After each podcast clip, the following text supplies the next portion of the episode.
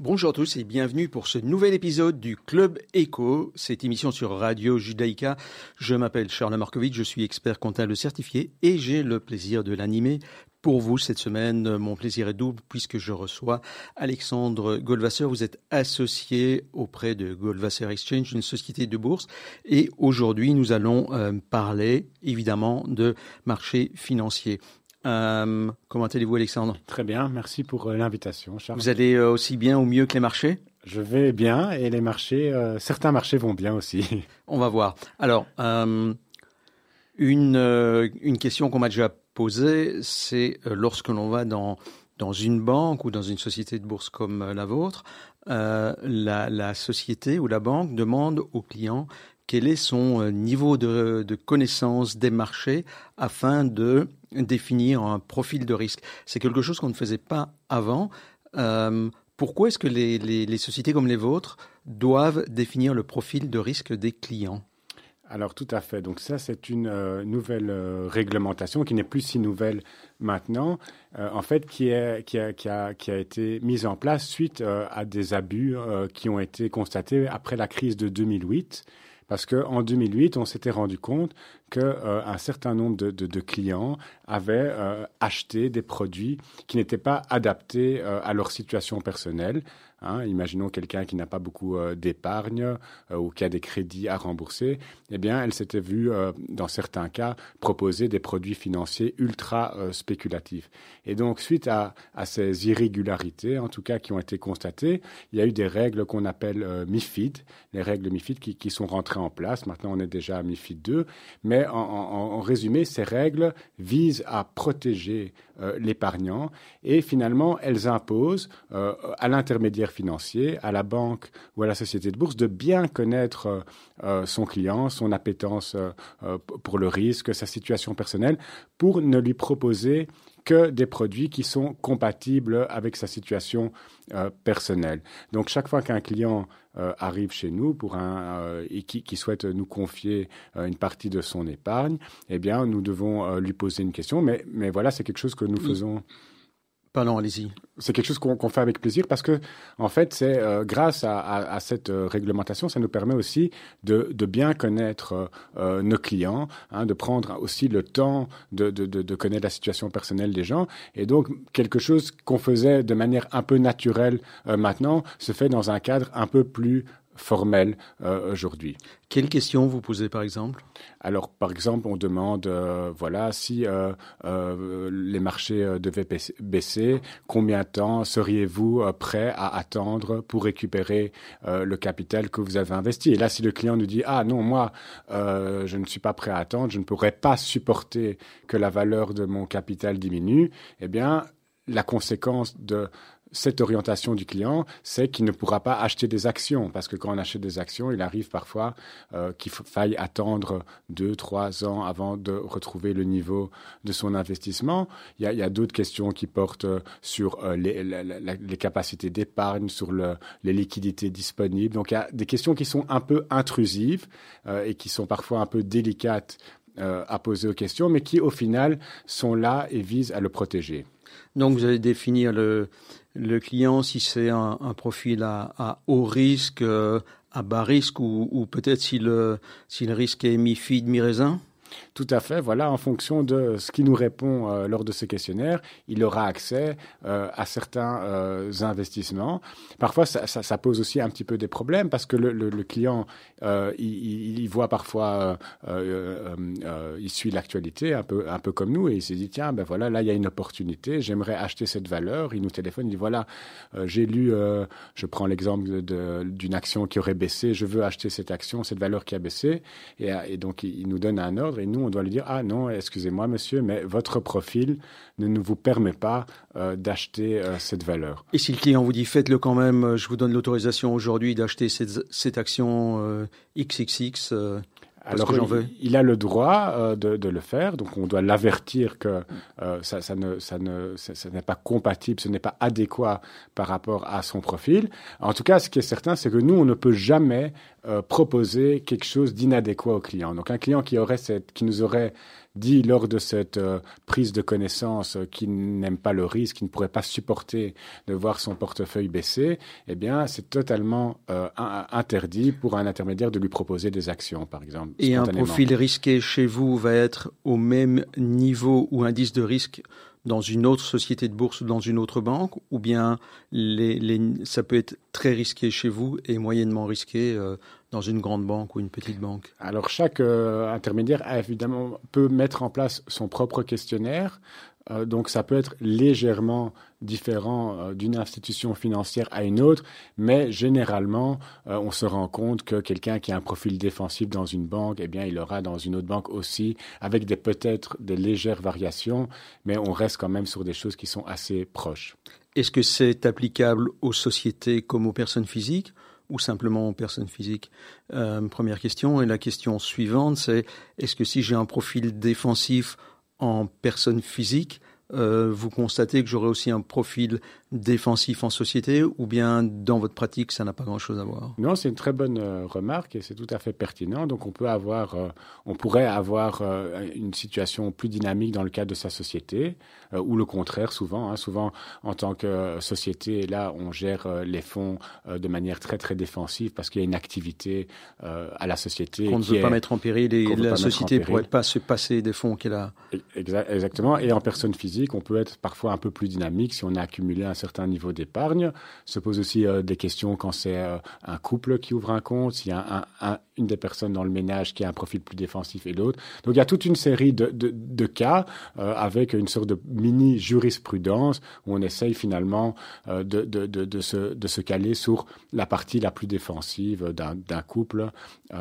donc voilà, c'est un peu contraignant pour, les, pour, le, pour le client, mais au final, c'est quelque chose qui vise à le protéger. Alors, euh, on sait, en tout cas l'adage dit que le Belge a une brique euh, dans le ventre, que de très nombreux Belges ont euh, l'immobilier ou en tout cas leur résidence personnelle comme première partie de leur patrimoine. Est-ce que selon vous, des jeunes ou des moins jeunes ont plutôt tendance dorénavant à aussi investir dans des actions immobilières, si je peux dire? Alors oui, on voit beaucoup euh, de clients euh, souvent qui arrivent à un certain âge, qui ont toujours eu de l'immobilier, mais qui n'ont plus euh, tellement l'énergie pour s'occuper euh, d'un locataire qui aurait sa toilette bouchée ou pour euh, des, des, problèmes de fuite. Et donc calculer l'indexation, etc. Calculer l'indexation. Euh, donc c'est quand même assez contraignant. mettre à jour au niveau réglementaire aussi énergétique, c'est bien immobilier. Donc on voit souvent chez nous, à partir d'un certain âge, des personnes qui nous disent voilà moi j'aime l'immobilier, j'ai toujours investi dans l'immobilier, mais je veux rentrer un peu plus dans l'immobilier papier. Hein, ce qu'on appelle les papiers, et c'est notamment, euh, ça passe à travers d'acheter des, actions de sociétés immobilières où on a évidemment plus toutes les contraintes euh, qu'on a lorsqu'on est propriétaire de l'immobilier euh, physique, et c'est quelque chose qui, qui, qui, est une piste intéressante. Mais cet immobilier qu'on achète de manière indirecte, il faut bien que quelqu'un le gère. Si c'est pas le pensionné qui est votre client qui gère l'immeuble, il y a un gestionnaire et donc ce gestionnaire, on doit le, payer aussi. Il va pas, il va pas faire les choses pour rien. Alors est-ce que euh, est-ce qu'il n'y a pas une partie de la rémunération, de la rentabilité qui, euh, qui disparaît? Oui, effectivement. Alors on peut faire appel, comme vous le dites, à un fonds immobilier où le gestionnaire va essayer de sélectionner euh, un portefeuille immobilier qui va prendre de la valeur. Et à ce moment-là, comme vous dites, effectivement, il y a des frais euh, pour rémunérer ce gestionnaire. Mais on voit aussi souvent des clients qui achètent des actions immobilières hein, et donc ils deviennent euh, propriétaires de sociétés comme Idifica, Cofinimo, Befimo, Immobel. Et D'ailleurs, pour certaines de ces sociétés, il y a une fiscalité assez euh, attractive.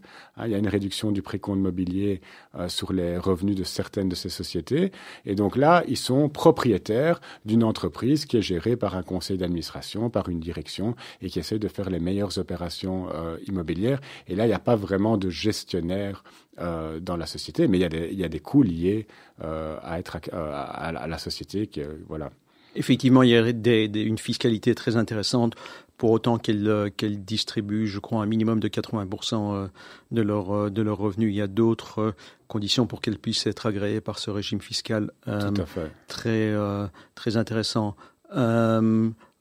On a parlé, je crois que c'est l'an dernier, de d'Orpea, pas nécessairement dans dans le bon sens. Orpea, c'est ce gestionnaire, ce multi-gestionnaire de, de maisons de repos, euh, qui est aussi lié, je crois, à Edifica, qui est une société purement immobilière. Ça semble dire que l'immobilier indirect, c'est pas nécessairement la panacée, ça peut aussi être très risqué, on peut aussi avoir des risques locatifs. Tout, à fait, donc euh, l'immobilier, euh, à partir du moment où on est actionnaire d'une société cotée, il y a toujours euh, des risques, des, possibilités de malversation, des, des, problèmes. Mais l'avantage qu'on a lorsqu'on décide de passer à l'immobilier euh, euh, papier en étant actionnaire de société immobilière, c'est qu'on a la possibilité de bien diversifier. Et donc, on peut se construire un portefeuille composé de euh, 20, 25 euh, actions euh, immobilières. Et donc, même s'il il arrive euh, un accident, comme ça a été le cas l'année passée avec Orpea, eh bien, si on est bien diversifié, l'impact sur le portefeuille reste limité. Euh, donc, euh, donc voilà, tout à fait, c'est une très bonne euh, remarque. Par contre, on peut pas toucher, on peut pas toucher ces briques. Si on si on possède un appartement dans une copropriété ou ou un petit chalet au fin fond des Ardennes, on peut aller toucher ces planches en bois ou ces, ces parpaings. Mais si on a des titres de société immobilière, on peut on, peut juste voir le cours et les vendre. Tout à fait. Donc ça, c'est vrai que souvent chez les personnes âgées, c'est quelque chose qui a encore de l'importance, c'est de sentir, de pouvoir toucher son bien immobilier, de pouvoir toucher les murs. Et donc on respecte tout à fait cette décision. Euh, c'est quelque chose qui est, naturel. Mais bon, dans un monde euh, dématérialisé d'une certaine manière, euh, voilà, les, gens aujourd'hui n'ont pas non plus envie, quand ils ont de l'argent, de toucher leur billet de 100 euros. Ils, ils, sont confortables d'avoir leur argent sous, forme dématérialisée, eh bien au final, euh, peut-être euh, les, habitudes, l'habitude va faire que de plus en plus, ça ne posera plus un problème d'avoir de l'immobilier de manière dématérialisée. C'est euh, cet immobilier indirect dont on vient de parler par des, des SICAFI ou des sociétés similaires, c'est ce qu'on appelle des produits structurés immobiliers ou c'est encore autre chose? Non, ça c'est des pures actions. Donc c'est de la même manière qu'on peut être actionnaire de Google, de NG, eh bien, on peut être actionnaire de Immobile. Les produits structurés sont des produits euh, différents où euh, les résultats, si vous voulez, de votre investissement dépendent de facteurs euh, qui vont se dérouler pendant la durée de vie du produit. On vous dit, ben voilà, vous avez le droit euh, à un coupon de 5% par an, sauf si tel euh, événement se produit et à ce moment-là, euh, le coupon ne sera pas de 5, mais il sera de 2. Donc c'est plutôt des, produits qui sont un petit peu euh, faits sur mesure pour des investisseurs. Bien, le temps file comme, toujours en votre compagnie. On a parlé d'obligations, évidemment, bien entendu, puisque c'est un, des points clés, un des produits phares de votre maison de bourse. Euh, on en a parlé en préparant cette émission. Euh, vous m'avez dit, il y a plusieurs manières de tirer la rentabilité euh, d'une obligation, que ce soit par un coupon ou par une plus-value et, in fine, tenant compte de la fiscalité, le revenu net va être différent. Vous, pouvez nous expliquer un petit Alors peu je vais, plus Je vais tenter d'expliquer ça rapidement et clairement pour les auditeurs. Donc, lorsque vous achetez une obligation, vous avez le droit chaque année à un coupon. D'abord, c'est ouais. quoi une obligation par rapport à une action? Alors, un, une action, une obligation, c'est un titre de créance. Donc, lorsque vous achetez une obligation, vous prêtez votre argent à une entité qui peut être une entreprise ou un État. Et en échange du prêt que vous faites, euh, cet État ou cette entreprise vous verse une rémunération annuelle ou semi-annuelle et s'engage à vous rembourser votre argent euh, à une certaine date. Euh, c'est pour ça que ça s'appelle une obligation parce qu'elle est l'émetteur de l'obligation est obligé de vous payer. C'est un prêt. Euh, c'est exactement de l'argent à une société ou à un État. C'est exactement comme si vous prêtiez euh, de l'argent à un ami qui vous dit, ben voilà, chaque année vous me prêtez 1000 euros, chaque année je te rembourse 100 euros. Euh. Donc c'est exactement, sauf que c'est des prêts qui ont euh, qui qui, qui s'échangent sur les marchés financiers et qui ont souvent des, des, des, tailles importantes. Et donc sans rentrer dans les détails, euh, aujourd'hui du fait que les taux d'intérêt euh, ont remonté, toute une série d'obligations qui avaient été émises quand les taux étaient très très bas ont perdu de leur valeur. Et, donc, ces obligations-là euh, s'échangent à des prix en dessous de 100, à, 90, et, elles sont fiscalement extrêmement euh, attractives parce que on vous permet finalement, en achetant des obligations, de réaliser des plus-values qui ne sont pas taxées.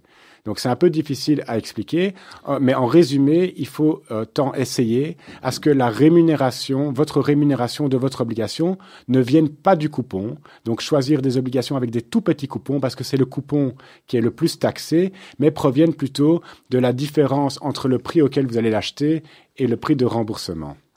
En d'autres termes, euh, si une obligation va être remboursée dans un, dans deux ou dans trois ans à 100 et que aujourd'hui elle est cotée à 90 et que j'ai deux, par exemple 2% d'intérêt jusqu'à son échéance, la différence entre les 100 valeurs aujourd'hui, les 90 pardon, les 90 valeurs aujourd'hui et les 100 que je vais toucher à l'échéance, elle ne sera pas taxée, tandis que les intérêts que je vais euh, toucher, ils vont être soumis à 30% de précompte mobilier. Est-ce que vous dites, il vaut mieux privilégier un plus grand montant qui ne va pas être soumis à une imposition, tant que les plus-values ne sont pas taxées en Belgique, tant qu'on est sous la Vivaldi, plutôt que euh, d'avoir des, euh, des intérêts créditeurs qui, eux, vont être, vont être soumis à ce fameux précompte mobilier. Voilà, c'est tout à fait correct. Le seul point négatif de faire cette stratégie que je vous explique, c'est que en privilégiant des obligations avec des petits coupons, pendant la durée de vie de l'obligation, on a des petits revenus. Et il y a aussi toute une série d'investisseurs, de clients qui sont attachés à avoir des revenus élevés pendant la durée de vie de leur obligation. Et donc pour cela, malheureusement, cette stratégie n'est peut-être pas la bonne parce qu'en fait, il faut sacrifier, si vous voulez, des revenus euh, pendant la durée de vie pour toucher au moment du remboursement de l'obligation euh, un, montant plus important. Sauf si on en a beaucoup, parce qu'alors ça permet d'équilibrer les deux et d'avoir un flux de revenus. Si chaque année on a une obligation comme ça qui se termine, c'est évidemment très bien. Eh bien, merci Alexandre Golvasseur. Ce sera la conclusion du jour puisque le temps qui est imparti au Club Éco de cette semaine est imparti. Euh, il est terminé. Nous l'avons consommé. Je vous remercie beaucoup. Merci à Louis, notre technicien, grâce à qui on est là. À chacun d'entre vous, je souhaite une excellente journée et à très bientôt. Merci Charles et merci Louis.